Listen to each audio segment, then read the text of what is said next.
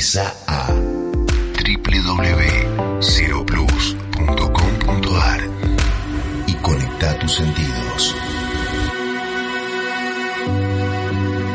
Hola, ¿cómo están? Bienvenidos a un nuevo podcast sobre moda y política. Hoy vamos a hablar de cómo Grace Kelly salvó a Mónaco de la quiebra.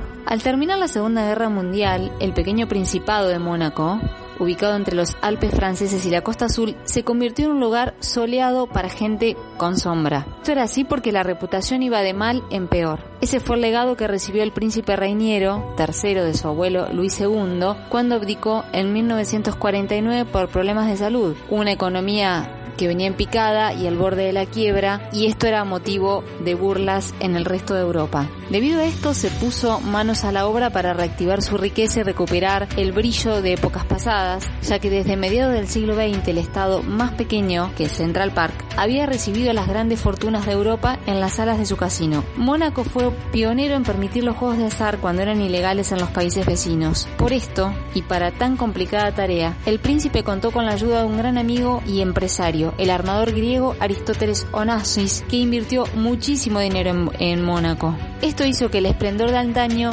llegara con la puesta en marcha de un plan que terminaría en una boda, podríamos decir, de ensueño. El objetivo era entonces encontrar una novia americana, y esto fue toda una medida de choque contra la crisis económica, social y cultural del Principado. Reiniero, con la ayuda de Onassis, elaboró una lista con tres actrices americanas que representaban a la perfección el ideal de princesa monegasca en primer lugar estaba la actriz francesa Giselle Pascal, con la que salía Reñero, Jean Tierney, nominada a un Oscar porque el cielo la juzgue, Marilyn Monroe y luego Grace, Grace Kelly, que representaba todo lo que el príncipe buscaba. Era una gran estrella de Hollywood con una estatuilla que había ganado, que tenía esplendor y el glamour de la meca del cine que podía llevar a, a Mónaco. Ese mito también ayudó a su estilo, impecable, elegante, femenino, son tres de las palabras que suelen seguirle a la de icono. Desde que Grace Kelly saltó a la escena pública, su look fueron analizados, admirados y copiados sin importar el momento temporal.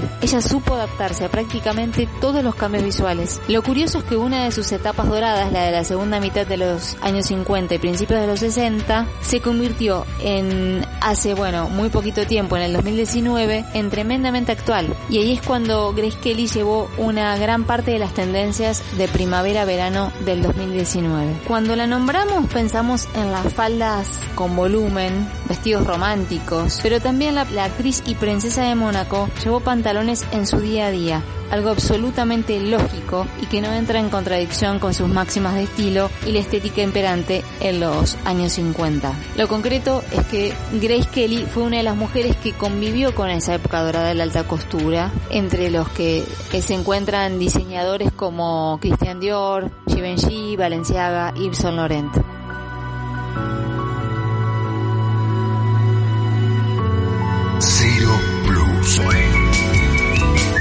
Llévate los podcasts de Cero Plus a donde vayas.